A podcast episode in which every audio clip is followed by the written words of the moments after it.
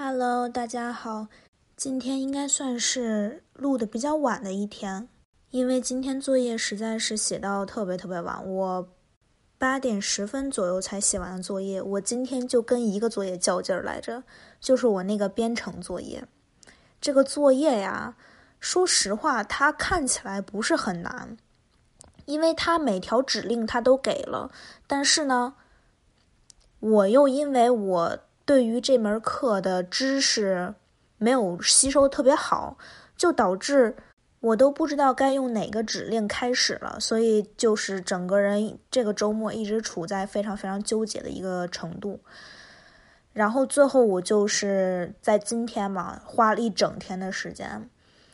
早八到晚八，应该说是全部扑在这个作业上面，看老师的那个录的视频呀，然后看之前的课堂笔记呀，什么什么的，好不容易搞定了。我的天呐，我今天修改了一天的编码，有一个让我特别特别深刻，就是。我就是搞不明白为什么我想要的它出不来，我不知道我哪输错了，所以呢，我就开始上网找，开始翻笔记，开始翻老师的录的那些视频什么的。我真的，我最后花了一个多小时的时间才把那一个小问题给改出来。所以呢，对于现在的我来说，我就是特别想感叹一句：学编程的人实在是太厉害了，因为我就今天这一天的作业就已经让我感觉到。我可能要不行了的那种感觉，但人家可以天天坐在那儿就这样看着那些东西，哎呀，反正我是不行了。还有就是呢，我原本是打算这个星期二的时候去找这个编程课的老师，我就是对于我现在学到的这些东西感到很不确定，我对于我这门课的未来很没有希望的那种感觉，所以就想找这个老师谈一下。结果呢，周二那天他没有出现在他的 office hour 的那个时间段里。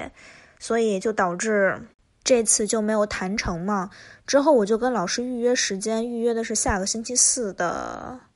上午，也是他的 office hour。就 office hour 其实就是你不需要提前预约的，因为很多时候你是要先给他发邮件确定时间，然后你才可以去见他，这相当于是一个预约嘛。但是 office hour 的话，就是他那个时间段几乎啊所有的老师都会保证他那个时间段。一直在待在他的办公室里，会等着学生过来。但是我不知道为什么我们这个老师他就不在。我周二那天就是正好要上到他的课了嘛，然后就跟他讲说，啊，我今天想去见一下他，结果没见着。之后有时间吗？什么？反正就问了这样一嘴，他就跟我说是下个星期四才有时间嘛。然后那天回家之后，我马上就发了一封邮件，我应该是下了那个课，我就给他发了一封邮件，我就跟他。确认那个呃时间，就是说是下个星期四的那个 office hour 是不是？然后我也依然没有得到他的任何回信，所以我不知道他到底是可以还是不可以。虽然我当面讲了，然后又发了邮件去问，但是现在这个情况就是 很奇怪。其实我甚至都觉得是不是我这个邮件发错了的那种感觉。所以呢，我就之后又去查了一下，发现我没有发错啊。结果就是他没有回邮件，所以这个星期四我也不知道能不能见到他，依然就是一个未知数。而且我现在是这个样子的，因为我见不到这个老师，我没有跟他讨论，我没有办法跟他讨论我这节课的我这门课的问题，就导致我没有办法跟别的老师谈论别的课的东西，不是课的东西，就是专业的问题了。所以呢。就卡着我所有的事情，包括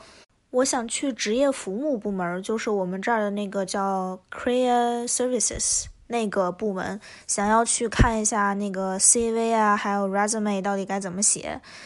但是现在，因为我现在的专业是完全看这门课的一个情况，所以也就是说，这门课。我不跟这个老师谈完，我不能确定这门课的一些信息、一些情况的话，我没有办法跟我想去的那个专业的老师谈，没有办法跟我想去那个专业的老师谈，我就没有办法去这个 Career Services 去找老师帮我去看这个简历啊，什么什么之类的这样的东西。所以也就是说，希望周四那天顺利一点吧，一定要让我见到他才可以。然后就是因为我今天写了一天的这个编程的这个作业，导致我把别的作业就给拖后了，相当于是，虽然是下个星期不不一定是哪天交啊，但是都是所有作业都是下个星期一定要交了。我现在至少还有三个作业没有写，完全就还没有看这个作业，根本就是。然后有一个应该是明天要交，然后还有一个后天要交，还有一个好像周三要交吧，下周三，反正就是。可能要花大量的时间，就是上课的时间，因为我很多时候在上课的时间补写作业的，有的时候是为了啊在学校去健身啊，或者去吃饭之类的，然后这样子的话，很多时候就没有别的时间再去写作业了，尤其是我需要相对来说比较长的一段时间来健身，来防止我。腰部的疼痛应该是来缓解我腰部的疼痛吧，因为我只要一旦去健身，时间够的话，那它就不会疼；如果时间不够的话，那它就会疼。这个周四的时候，我在之前预约了这个骨科医生，其实之前也也见过他，然后就跟他描述了一下我腰的这个问题，他认为还是肌肉的问题，然后就跟我说还是尽量能多锻炼就多锻炼，因为如果。不能多锻炼的话，最后要去到呃 physical therapy，这个应该就是一个理疗吧，身体理疗之类的这样的一个东西。然后我也不知道具体会是什么样子，因为我现在其实能通过运动来缓解疼痛的话，我觉得我就没有必要去做那个 physical therapy。但是当我没有时间的话，疼痛肯定就会回来嘛，所以我就要去做这个 physical therapy。还有就是。怎么说呢？因为现在时间真的很紧张。我这个星期一共就健身了两次。我周四那天看的这个骨科医生，这个医生呃，看医生的头一天，也就是说是周三的晚上，我就因为腰疼睡不着觉了，从而导致就是第二天的周四那天状态其实挺不好的。这次去看那个骨科医生还蛮有意思的。首先是一个护士带到带我去一个房间里嘛。然后接着是他的那个学生来了，应该算是不知道是那个医院给他派的，还是他自己的学生，反正就是一个学生先过来问问各种情况啊什么什么的。这个学生应该是正准备实习，也不知道毕没毕业的那种情况。他在测那个膝跳反射，拿那个小锤儿往我这个膝盖上敲敲敲敲敲，两个膝盖差不多得掐，平均每一个膝盖至少得敲了三四下吧。一个膝个膝跳反射都没有，我都不知道怎么回事儿。我觉得他自己可能也稍稍有点尴尬，然后就讨论到说我这个腰疼的这个问题，他就觉得说吃药可能对于我现在这个情况来说，应该是一个更好的选择什么什么的。然后反正在在最后走的时候。他就还跟我说了一句，说啊，我现在还是个学生，那个今天你要看那个当医生才是真正的专家，那个还是要听他的话才可以，什么什么什么，反正说了一些这样的东西，我倒觉得还蛮好玩的，又经历了一些不一样的东西。之后我就跟我同学讲嘛，说，哎呀，我那个医生跟我说，我之后可能要去做这个 physical therapy。这个东西到底是个什么情况啊？什么什么，反正就跟他聊一下这些方面的东西，因为我对这方面真的不是很清楚。然后呢，他就跟我说，他这个就是给你骨头啊什么的，就是有点，应该就是叫做理疗的那个方面嘛。然后他还会有一项项目叫做正骨，就是我曾经看过非常爽的那种视频，美式重骨的那种视频。就会把你全身的骨头给你嘎嘎嘎嘎嘎搞一遍，哎呀，我的天呐，我因为我是有这个习惯的，天天晃脖子呀什么的，腰会转一转什么的，每次动的时候它都会响，所以我就在想说，做完那个正骨的话，那应该很舒服才对。而且我同学也跟我讲说，哎呀，如果你要真去做那个 physical therapy 的话，你一定要去感受一下这个正骨，很舒服，什么什么什么，就给我讲了一大堆，我就现在觉得特别好笑。还有一另外一门课，我们这个星期是有一个小组作业要交的，然后呢，我们就定到周三的时候要去把这个小组作业完成，因为周四就要交了嘛。所以呢，我们就在周三的时候就见了一面。我以为可能这个作业要花一段一定的时间，比如说可能要几个小时，甚至可能更多的几个小时之类的这样的时间，但我们差不多也就一个多小时就搞定了耶，就好像没有我想象中的那么难。可能我那几天正处于一个头脑比较混沌的一个状态，因为没有运动，其实对于我来说是一个很大的问题，所以那几天就一直头脑不是很清醒。我在这个小组中，我觉得我起到的作用就是找了一份特别好的资料，就是我们所有的呃之后所有的问题，包括可能还有往后的小组作业，可能都要针对于我找的这篇文章来写嘛。大家首先都一块儿找这些文章，他们是这么找那么找，然后我一听，因为我们要找道德问题嘛，然后我们小组的作业是呃水水的问题。我说那这样子的话，直接上新闻找不就行了吗？然后我就翻开了我比较喜欢的新闻网站 BBC，就直接上面查什么水处理呀、什么污水处理呀、什么污染呀、什么之类的，这几个关键词儿往里一输，啪蹦出来一条新闻。哎，我当时就觉得还挺不错的，给大家看了一下，大家也都觉得很不错。然后原本就已经定了是我选的这个了。结果没想到，我在几分钟之后又找出来一个比之前我找的那个还好的一个新闻，然后我们又决定说，那好用第二个新闻。但是呢，其实这还没有完嘛，因为我们之后还要找出来，比如说呃某个东西对应它那个道德条款的第几第几章第几条 A B C D 什么什么之类的这样的东西。然后那两个男生就说说，一个说他把那个找条款给找了，另外一个是那个文章总结给写了。然后呢，我们两个女生其实就没有什么事儿要干了，而且其实也感觉好像还行的样子，因为那个总结就是几句话的事儿，然后找条例也就是几句话的事儿，所以一共就只用找四个条例，所以应该最多也就八句话就够了。然后总结我忘了多少句话了，反正也就是一个总结嘛，很简单。新闻总结应该要比别的学术上的总结要容易一些，相对来说。所以怎么说呢？当时他们就说他们自己干的时候，我有点怀疑，因为这个小组作业难道不应该是就是每个人干一点，最后拼起来的那种感觉吗？但是我就发现了一个问题，就是说大家都是属于速战速决的那种感觉。有什么想法，夸一说，然后大家觉得好不好，赶紧定，也一点都不浪费时间的那种感觉。因为我其实我就认为说可能会花很长很长时间，我连自己的午饭都买好了。我说到时候边大家边聊，我可以边吃点饭，因为我要是再不吃饭的话，我的胃又开始要跟我叫嚣了，真的是。所以我就准备好了午饭就过去了。结果呢，聊了也就一个小时多点儿。大家都是弄完了，弄完之后他们就去吃午饭去了。我就觉得哦，好吧。还有就是我的那个地质课，我们之前的那个代课老师，呃，也不能算是代课老师吧，反正就是这个老师原本应该教我们课的这个老师，当时不是在怀俄明州考察的吗？他终于回来了。他回来那天，我们都有点，就是这老师谁呀？是老师吗？反正就有一种 很奇怪的感觉。但是不得不说啊，这个老师讲的真的算是挺不错的，就感觉好像把所有需要我们知道的知识都会讲一遍，而不是呃在那给我们放视频。但是呢，还有一个很严重的问题，就是我们下个星期有一个小测试、小课呃随堂考试吧。我现在还没有看任何的东西，我也不知道要考什么。哎呀，我的天呐，我明天啊课间休息的时候再说吧，太多事情要做了，真的是。接下来呢，就是我在周五的时候发生的一件事情，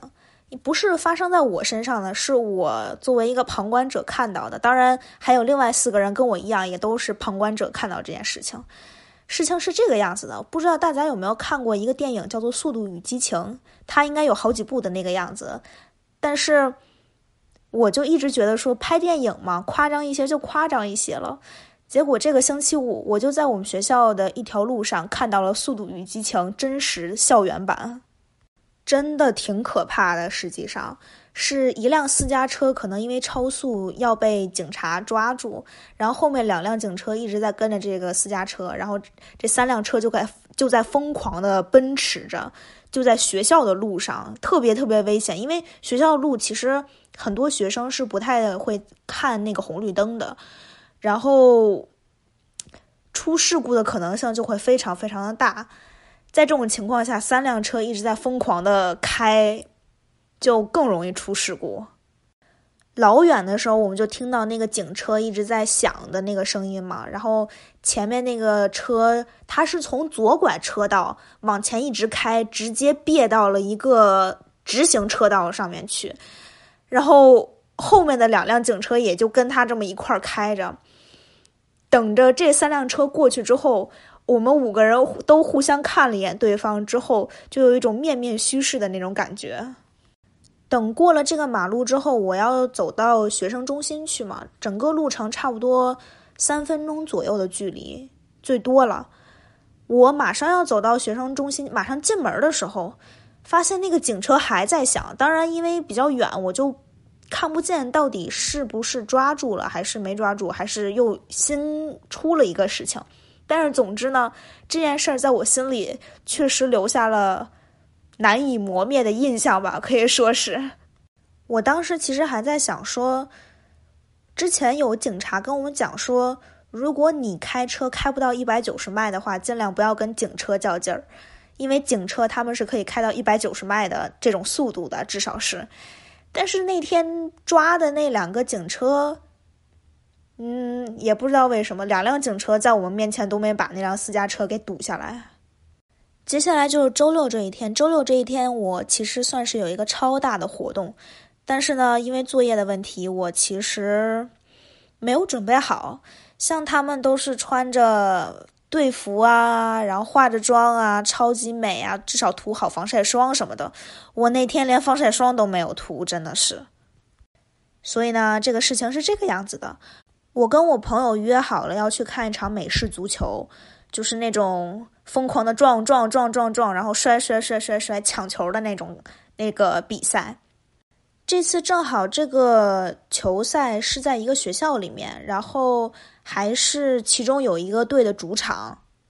球赛呢是晚上七点钟就开始了，我们下午三点钟就到学校了，因为。没有车位，如果再晚到的话，我们三点钟抢了一个相对来说算是比较好的车位了。因为离得更近一些的那些停车场地是给那些买，呃，季票的那些痴迷于美式足球的那些人准备的。像我们这种呢，就只好停在了离得比较远的一些停车位上面了。当然呢，到了这么早，其实也没有什么事情要干嘛，所以我们就去了这个学校图书馆写作业去了。当然，在我们去图书馆之前，先去那个场地那边看了一下，就看到说他们对背包的大小有限制，是这个样子。他们好像是那种钱包是可以带进去，就卡包、钱包那个大小是可以带进去的。但是如果再大的背包的话，透明的也都是可以带进去的。但如果这个包包是不透明的话，是带不进去的。就安检那一步你就过不了。所以呢，我们就决定说，因为我那天背的是书包，我就说我要去写作业。毕竟那么早到，我要不写点作业，感觉自己会愧疚的，真的是。然后我当时就说，那我们呃等一等之后，呃写写作业，咱们去车那边把这包放下吧。我我同学呢，他其实就带了一个很小的包包，他那个包包就跟半张 A4 纸大小一样。我们把包包放下之后呢，就直接奔球场那边了。当时真的简直是盛会的那种感觉，就是有烧烤、有跳舞的乐队，各种各样的，还有杂技，恨不得，哎呀，我的天呐，我真的没有想想到会是这个样子。我同学跟我讲说，这里是德州哎，人们为呃美式足球疯，为美式足球活，为美式足足球死，反正就是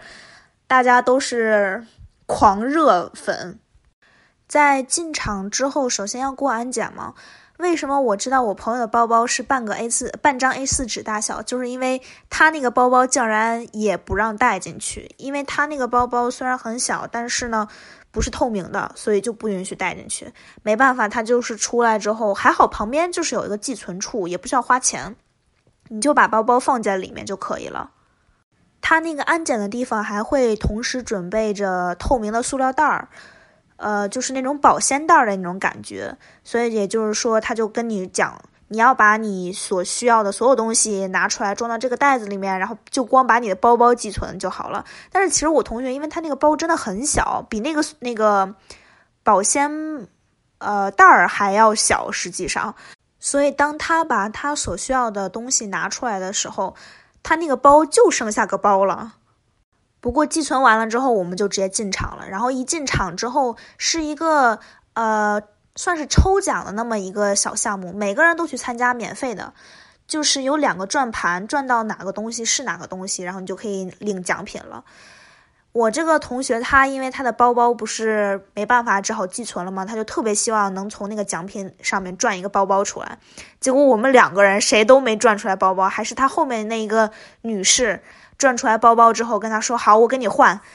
他这一整场就一直在跟我讲说啊，他现在还是觉得说啊，我现在还是觉得说那刚刚那个女士真的好友善呀，什么什么之类的这样的话，我也确实是我没有想到会发生这样的情况。实际上，拿完这个奖品之后，我们就去跑到那个卖吃的地方去了，因为我是因为呃写了一天的作业，我走之前。就往自己嘴里塞了一个那个港式月饼，八十五度 C 买的，超小一个。然后呃台式月饼，好像还不是港式，台式月饼。然后就午饭，我当时就吃了一个小小的小月饼。然后我那个时候好像已经四点多五点了吧，我就觉得自己已经饿得不行了，我就赶紧买了东西吃。然后我没有想到的一点是，他买卖的那些东西是分。价格的学生的价格不一样，就是普通观众的价格是相对来说最贵的，然后学生的价格是相对来说很便宜的。还有一个就是我刚刚说的买季票的那些人，他们拿着那个季票也是可以呃拿到免买到比较便宜一些的食物的。然后整个球场里面还有卖酒的什么什么的，因为大家都很狂热嘛，一边喝着啤酒一边看着球赛。我们一开始坐的区域不是很好，就是因为大家都想靠前嘛，然后就靠前了。好像也没有，因为没有座位的那个就座位号嘛，所以大家都随便坐的那种感觉。虽然我也不知道为什么，但是就是第一层比较靠前，好多人都坐在这个地方。大家看球的时候全部都是站在椅子上的。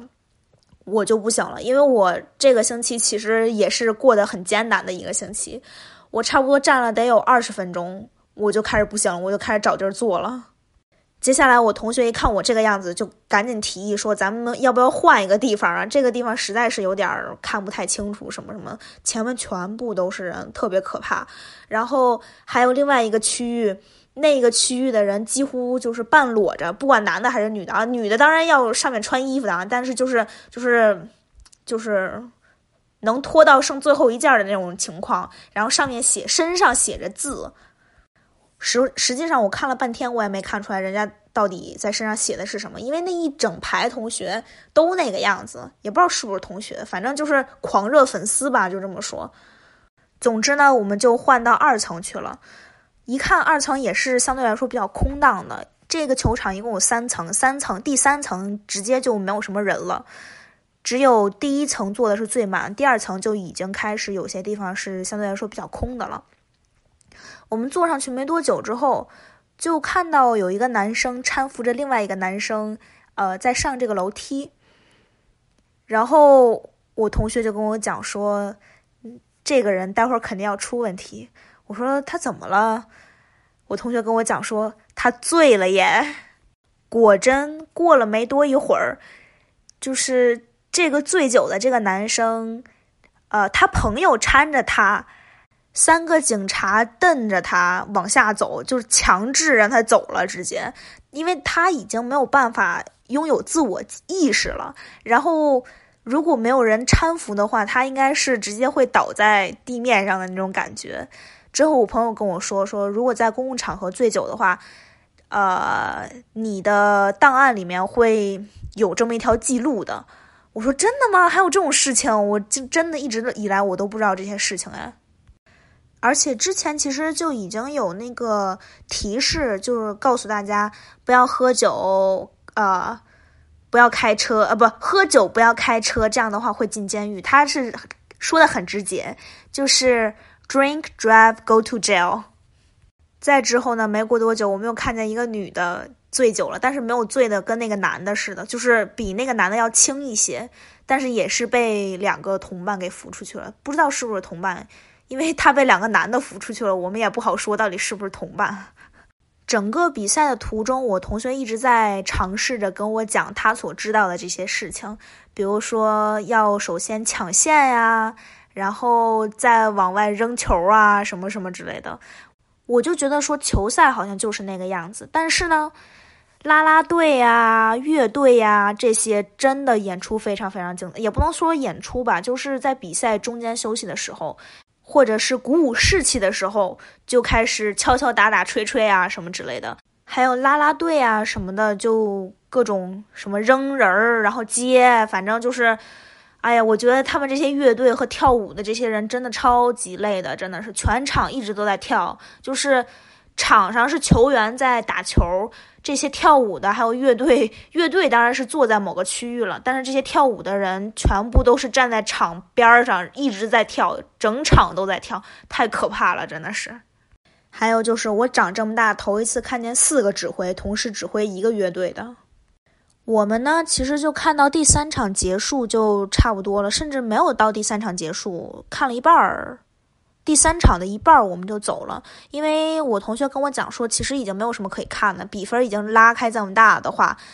呃，反超的可能性会非常非常小，所以已经没有什么悬念了。而且就是在第二场结束的时候，已经有大批的人走了。我还问了他一句，为什么有这么多人走了呀？是结束了吗？比赛？他说没有，只是第二场结束，但是因为比分拉开很大之后，大家已经没有什么悬念，所以就走了。我们往车那边走的时候就边聊嘛，因为就是身边有很多算是喝了酒的人，就在聊酒这方面的问题。他就跟我讲说，他认为刚刚那个被三个警察拎走的那个男的，应该是其中一个助教，因为他还听到。那个有人喊他助教的那个名字，然后他也看到几个熟悉的助教坐在一起了，所以他认为那个男的应该也是个助教。我们俩还在讨论说那个人会不会是俄罗斯人，因为毕竟就是大家都知道俄罗斯人好像比较爱喝酒的那个样子。但是我就跟他讲说，如果俄罗斯人都是啊那种天天都爱喝酒，每天都喝很多的话，他应该不会这么轻易的醉倒吧。我朋友就跟我讲说，他认为这个男的身边那个朋友实在是太不靠谱了。他说，如果呃朋友醉成这个样子的话，他肯定是要带这个朋友马上回家的，绝对不可能就是还让他在外面待着。